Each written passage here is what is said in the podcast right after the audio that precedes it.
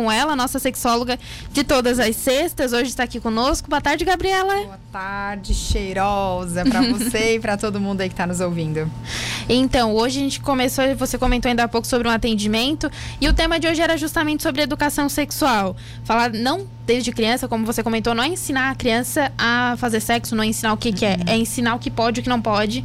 Toda essa educação, como o nome diz, né? Sim. Na verdade, as pessoas têm esse pensamento aí fantasioso de que educação sexual é ensinar a criança a fazer sexo, né? E não tem nada a ver com isso. Educação sexual, nós estamos ensinando, prevenindo, livrando as nossas crianças de um possível abuso, informando. É, o último ano que eu trabalhei ali no Conceição fazendo partos, em 2013, eu tenho um relatório desse último ano, né? E eu fiz mais de 43 partos de meninas de 13 anos.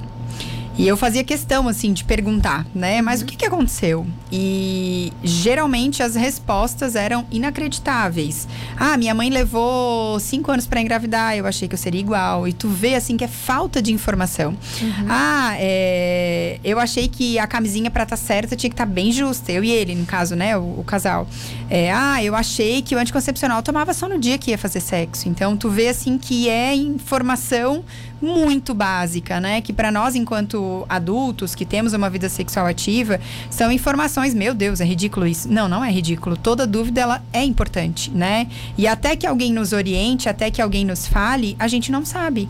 Então, por isso que é tão importante. A educação sexual, ela deve começar desde muito cedo, né? A criança tem um certo entendimento a partir de dois anos os pais já podem começar, ó, aqui, a Pepequinha, né? Até cinco anos você pode usar Sim. esses nomes, né? Apelidos. A partir de cinco anos a criança já tem um certo entendimento. Eu indico como profissional já usar vagina, pênis, né? Tudo certo.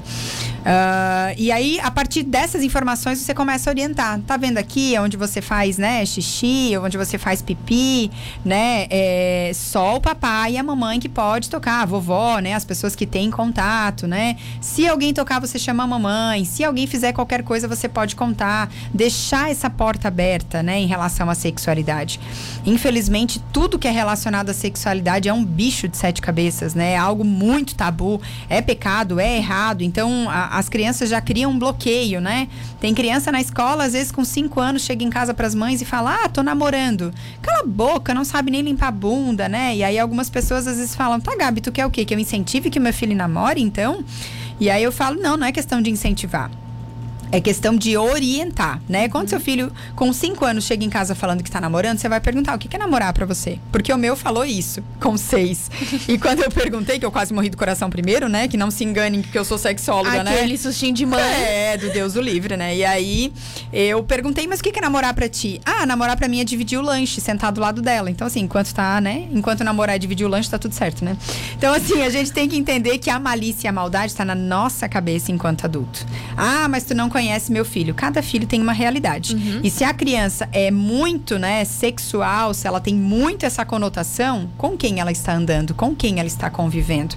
Criança é criança, né? Então é por isso que é tão importante a gente orientar, observar, né? Se a criança começa a vir com muitas perguntas com a conotação sexual, onde você ouviu isso, né? Eu conto sempre aquela história, não lembro se eu já contei aqui, porque eu conto em tanta rádio que eu já, já dei um nó, já não sei mais aonde que eu contei. Mas tem uma história muito engraçada que tava a mãe com as duas, com a filha e com a amiguinha no carro. Uhum. E aí a menina olhou pra mãe e falou: mãe, que é boquete? Nossa, essa mãe enlouqueceu, quase bateu o carro e andou, deu várias voltas, várias voltas. Meu Deus do céu, como pode? A menina, uma tinha sete, outra tinha oito anos tal. E aí ela rodou, rodou, achando que elas iam esquecer a pergunta, né? E chegou não, em. Só em. Não, não sempre lembra. Caixão, caixão. Entrou dentro de casa. Mãe, tu não vai responder? E aí a mãe sentou e falou tudo. E as duas. que nojo, aquela coisa, né? Uhum. E aí a mãe se ateve, né, de dizer, tá, peraí, ela foi numa palestra minha que eu falei sobre sexualidade infantil e ela disse que lembrou, tá, mas onde é que vocês ouviram isso, né? Mas ela fez ao contrário, né? O certo é a gente perguntar antes, né? Sim. E aí a filha falou, é que a gente estava passando no centro e tinha aquelas placas falando, dê um boquete de flores para sua namorada. Ai, meu Deus. Ou seja, né, a malícia, volta a repetir, a malícia e a maldade tá na cabeça do adulto e não da criança. Tem outra, esse dia... Uh, Aquele Porta dos Fundos também fez um vídeo muito legal falando de um menino que chega, tá tipo o pai e a mãe jantando num lugar, e aí o menino pergunta o que, que é virgem. Nossa, o pai chega a engasgar, a mãe quase bota a comida para fora, uhum. aquele drama todo. Aí a mãe, ah, virgem é. Começou a falar umas coisas nada a ver, e o pai, não, que nada, tem que falar. E aí quando ele fala, é mulher que nunca transou, e o menino bem novinho. Cala a boca, começa aquela discussão, né? Uhum. E aí o menino olha para os dois naquele fogo, naquele tiroteio, um brigando com o outro, e ele falou: Tá, não, é só porque eu vi que tá escrito aqui nesse óleo que a gente bota na salada, óleo extra virgem. tipo assim, né? Os dois estavam se unhando na mesa. E, e, às vezes vem uma informação que nem era. Foi os dois casos que nem era o É que muito a comum a criança, às vezes, ouvir uma palavra de algum adulto conversando. Principalmente nesse caso do menino, é fase de alfabetização. Seis anos, eles querem ler tudo que eles veem pela frente. Então, né, a filha da minha amiga também, esses dias numa farmácia, começou a ler camisinha. Mãe, que é isso? A minha amiga, cala a boca. Aquele, aquele clássico, né? Que a criança acha que é bala e pede. E não adianta. E quanto mais mais tu fala para ficar quieta, quanto mais tu diz depois a gente conversa, mais aguça tudo isso na criança. Então, assim, eh, aí ela disse que chegou em casa, ela desistiu das compras na farmácia para ver se conseguia tirar a menina daquele né, lugar para ela parar de perguntar aquilo. E aí chegou em casa, a menina continuou perguntando e ela falou tudo do uhum. sexo. Só que assim, menina, seis anos, estava preparada para ouvir da forma como ela colocou. E aí a menina começou a chorar tal, e ela me ligou. Eu falei, ah, bonita, agora tu me liga depois de fazer toda a porcaria, né? Porque quando a gente fala, né, de algo que é relacionado à sexualidade, lembre-se. A criança não tem o mesmo entendimento que você. Uhum. Então, quando uma criança pergunta o que é camisinha, ela não perguntou o que é sexo. Você vai dizer que a camisinha, ó, a mamãe não quer mais ter filho, então a camisinha é uma forma de evitar a gravidez. Ponto. É uma proteção uma proteção. Pronto, isso vai sanar do. Ah, mas a minha filha é curiosa, isso não vai sanar a dúvida dela. Calma, vamos por partes. Uhum. A maioria dos adultos sofrem antes de acontecer a situação, antes da criança perguntar. Então, assim, um passinho de cada vez né? A gente sabe, a literatura traz aí, eu sei que muita gente pergunta, né? Até cinco anos, como que eu respondo? Quais são as dúvidas? Até cinco, seis anos, geralmente, como é que o bebê foi parar dentro da barriga da mãe, uhum. né? Então, nessa fase, as crianças são muito lúdicas. Então, você vai contar uma história. Então, papai colocou uma sementinha dentro da mãe, aí você foi crescendo, aí eu senti você mexer, e aí tu começa a contar uma história e a criança vai amando ouvir tudo aquilo. Quem tem ultrassom em casa pode colocar, né, ali na, no DVD para a criança ver ou no computador. Então, tudo isso vai trabalhando com o imaginário da criança. A partir de 7, 8 anos, você já pode falar que o homem tem a vagina, a mulher tem o. Ao desculpa, contrário. Ao contrário tem o pênis e eles se encontram. Uhum. Ponto. Você não vai precisar fazer gesto, você não vai precisar nada disso. Assim, as pessoas têm uma necessidade de é, colocar detalhes. A criança uhum. não é como nós, né? Então você vai falar que há um encontro, mas não necessariamente como que esse encontro acontece. E aí, a partir de 10 anos, aí sim, a, a, a literatura, né, a teoria traz que é a idade pra gente começar a conversar. Também não quer dizer que você vai conversar sobre tudo. Sim, mas é que aí começa aquela puberdade, começa sim. o e assim, gente, aí é muito triste. Eu pego adolescentes no meu Instagram que falam que, tipo assim, ah, eu fiquei durante três meses usando toalha, porque a minha mãe não falava nada sobre menstruação e eu tinha vergonha de falar com ela sobre isso. Então, assim, a filha, a partir de 9, 10 anos, tem muita menina menstruando com 9 anos, né? uhum. né? Então começou a perceber os sinais, né? Começou a aparecer qualquer tipo de manifestação no seio, viu que tá tendo uns pelinhos. Ah, minha filha não deixa ver nada. Começa a observar, tá saindo umas acnezinhas, né? E começa já desde 9 anos, independente se tá saindo alguma coisa ou não filha né? Ou então quando você tá menstruada, vê que a menina passa pelo banheiro, tá vendo esse sangue? Isso aqui é uma limpeza que acontece no nosso corpo. Todo mês, logo logo vai acontecer com você. Quando acontecer, você chama a mãe, pode confiar em mim, né? Eu sempre digo que dá até para fazer um ritual aí, deixou de ser menina, né, para ser mocinha, e aí você pode levar ela para ir no shopping comprar alguma coisa. Ó, você tá iniciando uma nova fase da sua vida. Transforme esse momento num momento que como ele é especial, uhum. é uma é uma é como se fosse uma fase, né, no videogame, uma fase a mais que essa menina está passando. E não um tormento, né? Ih, tu te prepara, Guri, agora vai ser um terror. Tu vai ter cólica, dor de cabeça. Então, assim, a menina já fica preparada uhum. para pior coisa que vai acontecer, né? Então, assim, a gente precisa entender que todos os ciclos que acontecem na nossa vida, não vai ter como a gente fugir. Ele vai acontecer, né? E aí eu, como eu tava falando nos meus stories, quem tava vendo ali, eu atendi uma menina de 15 anos agora, e foi um momento muito especial, porque as pessoas têm esse esse esse mito na cabeça de que quando uma sexóloga, né, quando um profissional fala com um adolescente, vai estar tá ensinando a fazer sexo. Gente, esse é o pensamento mais retrógrado que existe. Quando nós falamos em educação sexual, a gente fala sobre ensinar uhum. sobre sexualidade. Isso vai desde falar sobre a camisinha, métodos contraceptivos, falar sobre o prazer sexual. Sim, e por que não, né? Qual o problema de falar sobre isso? Quando você orienta, você tira, né, essas dúvidas, como por exemplo, anticoncepcional, não pode ser tomado só no dia que tu vai fazer. Igual a camisinha, pílula não... do dia seguinte, que tem gente que toma três, quatro no mês, por Exatamente. exemplo. Exatamente. Então assim, é, quando você trata esse assunto com mais tranquilidade. Conversamos um monte. Aí o que, que ela falou para mim? Ó, eu tenho 15 anos, não me sinto preparada para a primeira vez. Eu só queria tirar as dúvidas. Quando acontecer, eu quero voltar aqui. Uhum. Então, assim, tu cria, né, uma, um certo vínculo, uma certa abertura para esse assunto que é tão tabu. E eu achei muito legal dessa mãe. Ah, eu já converso algumas coisas, mas eu me senti um pouco limitada. Eu fui até um ponto. Daqui em diante eu não consigo. Então, eu queria saber para marcar uma consulta. É uma adolescente? É de menor? Sim, mas teve autorização dos pais, né? uhum. né? Então, assim, a gente precisa entender que eu sei que na cabeça de muitas pessoas os filhos não crescem. Eu sei, uhum. gente, o meu vai fazer 12 anos e se eu fechar os meus olhos, eu lembro grávida dele. O tempo parece que ele não passa, ele voa. Mas a gente precisa entender que filho é igual um passarinho. A gente não cria pra gente, a gente cria pra voar. Uhum. Exatamente, né? Então, assim, voltando ali na idade, a partir dos 10 anos, é um diálogo que precisa acontecer.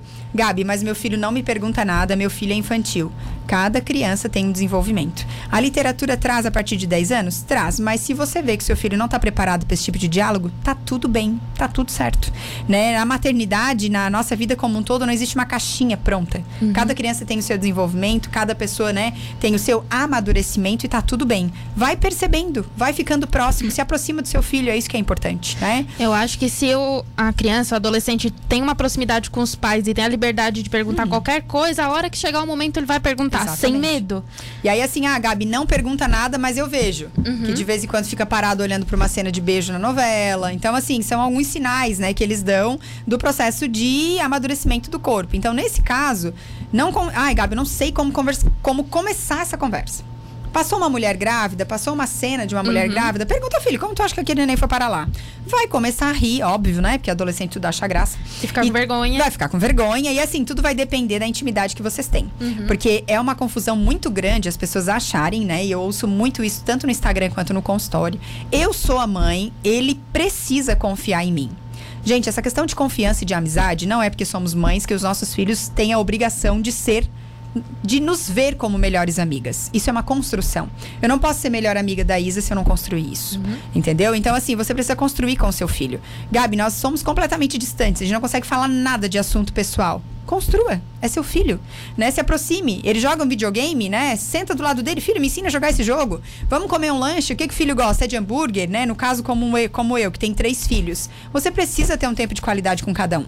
Não é sempre com os três. Né? Meu filho, a gente foi tomar um café essa semana, eu e ele. Conversamos sobre várias coisas. Ele é um, as meninas são outras. E depois, quando as meninas crescerem, eu vou ter um tempo separado com cada uma delas. Cada filho é um filho, né? Então, são coisas muito importantes, reflexões que a gente precisa fazer.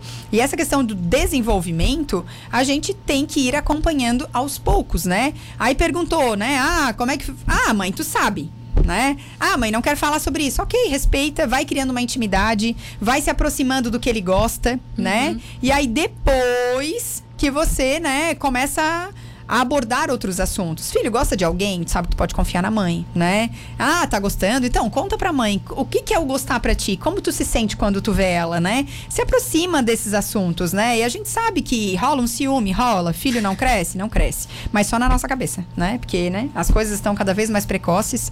E, assim, deixando bem claro, gente, educação sexual é responsabilidade dos pais, para não uhum. dizer obrigação, que eu acho uma palavra muito forte, mas não deixa de ser. E, assim, YouTube e Google Google são duas ferramentas maravilhosas, mas não servem para educação sexual. Sim. E infelizmente, se você permite que o seu filho, né, tenha educação sexual através desses canais, ele vai ter acesso à pornografia. E vai ser de uma forma muito errada. Exatamente. Então, assim, o que a gente vê é que os estudos estão cada vez, assim, nos alertando mais para os perigos em relação à pornografia vício, comparação, né? E saiu até um estudo em Harvard recentemente falando que os nossos jovens, essa próxima geração, vai transar cada vez menos. Sim. Pelo vício na pornografia e na masturbação. Então, isso é um problema, né? Uhum. Se as uhum. pessoas querem se relacionar umas com as outras, e a gente sabe, eu até fiz um post essa semana sobre pornografia no meu Instagram, que, assim, deu muita repercussão. E a gente precisa entender que a pornografia, ela é um problema. Enquanto as pessoas que, é, estão querendo normalizar, a própria ciência está falando que não é para normalizar e é um mercado onde a gente precisa alertar os nossos jovens, né? Educação sexual é aquela olho no olho, sentando, conversando e explicando. E não tu dando uma ferramenta onde ali tem acesso, né? A tantas coisas de forma, assim, tão aleatória, né? Sim, e outra coisa que quando eu penso em educação sexual é, por exemplo, é, como você falou, é, a, o adolescente pergunta, a mãe não responde, mas vai acabar fazendo, vai acabar procurando e vai ser onde? Vai ser no Google, vai ser no YouTube, vai Ou ser... pior, né? Não sei se eu te contei aqui já essa história, mas eu dei palestra numa escola há algum tempo atrás. E eu dei pro ensino médio um dia e no outro dia eu fui pro fundamental. Uhum. E aí o fundamental me chamaram para falar sobre higiene e outras coisas. Sim. Mas o ensino médio foi sexualidade. Só que na hora que eu cheguei para falar pro ensino fundamental, eles botaram a mão na cintura. Ah, tá, para eles foi sexo, para nós não, aquele negócio, né? Aí eu entrei brincando, falando: "Ah, para um bom entendedor minha palavra basta, né? Se eu vim falar de higiene porque vocês estão precisando". Aí um falou assim: "Ah, mas eu queria saber o que era sexo". Uhum. E aí o do lado falou assim: "Ah, não acredito que tu não sabe". Eu falei, opa, nós temos alguém aqui que sabe bem sobre o assunto, então vamos lá, pode falar pro teu amigo. Aí ele assim, eu perguntei pra minha mãe, ela mandou cala a boca. Perguntei pra minha avó, ela disse que eu não tinha idade para saber. Pergunt é, pai eu não tenho, ele falou. E aí eu pensei, internet em casa eu também não tenho. Vou pesquisar na escola, mas ninguém quer falar comigo, então deve ser coisa feia. Vou perguntar pra minha vizinha. E ela pegou o meu negócio e me ensinou. Comentou. Então, assim, uh, nós é, presenciamos ali, eu e mais seis professoras, um caso clássico de abuso sexual.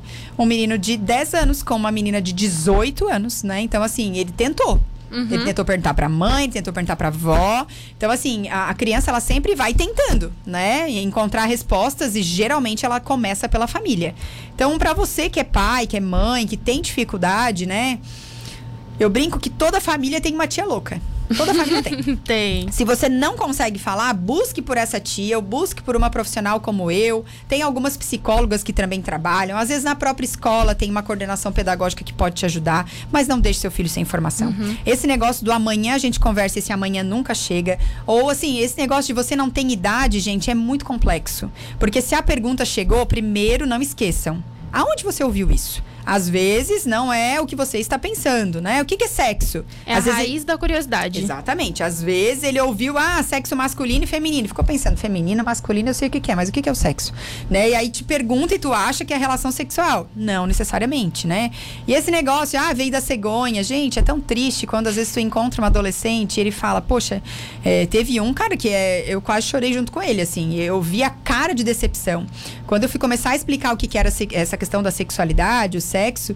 E ele começou a balançar a cabeça. E aí, no final da palestra, é, assim, pra gente que tá palestrando, a gente tem uma percepção das pessoas que estão ali. Sim. Quem tá gostando, quem não tá, quem balança, quem ri, né? Enfim. E eu vi que ele ficou assim com uma cara muito feia. E eu cheguei no final da palestra para ele e falei: O que aconteceu? Tu não gostou de alguma coisa que a tia falou? E aí ele assim: Tia, eu tô muito decepcionado. Eu falei: Comigo? Ele: Não, não, com a minha mãe. A minha mãe, desde que eu me entendo por gente, ela fala que mentir é a coisa mais horrível que existe. E a minha mãe mente para mim desde que eu me entendo por gente. Com as tuas informações hoje eu tive certeza de que tudo que eu acreditava era uma mentira. Então, assim, não deixe seu filho saber por outras pessoas, né? Não minta, não vale a pena, né? A gente sabe que a sexualidade, o conceito é muito mais abrangente do que a gente pode imaginar. Uhum. Então, a uhum. sexualidade não é só o sexo, a sexualidade é a forma como eu me comunico com as pessoas. Então, ela tem um conceito muito bonito, assim, falando para nossa saúde física, emocional. Então, quando você fala com seu filho sobre sexualidade, você está pensando no futuro dele, emocional, na parte da confiança. Então, não leve esse assunto na brincadeira ou, né, achando. Eh, esses dias uma amiga falou: ai, meu filho perguntou o que é sexo, aquele pervertido, oito anos. Falei, pervertido. Você é amiga, que bom que ele tá perguntando para ti, né? Ele poderia perguntar para outra pessoa. Então, a gente não tem noção, assim, do quanto é um assunto sério, do quanto nós precisamos dar atenção a ele e o quanto as informações de qualidade vão fazer a diferença na vida dos nossos filhos. Tem muitas histórias de li livramento de abuso sexual por causa de uhum. informação.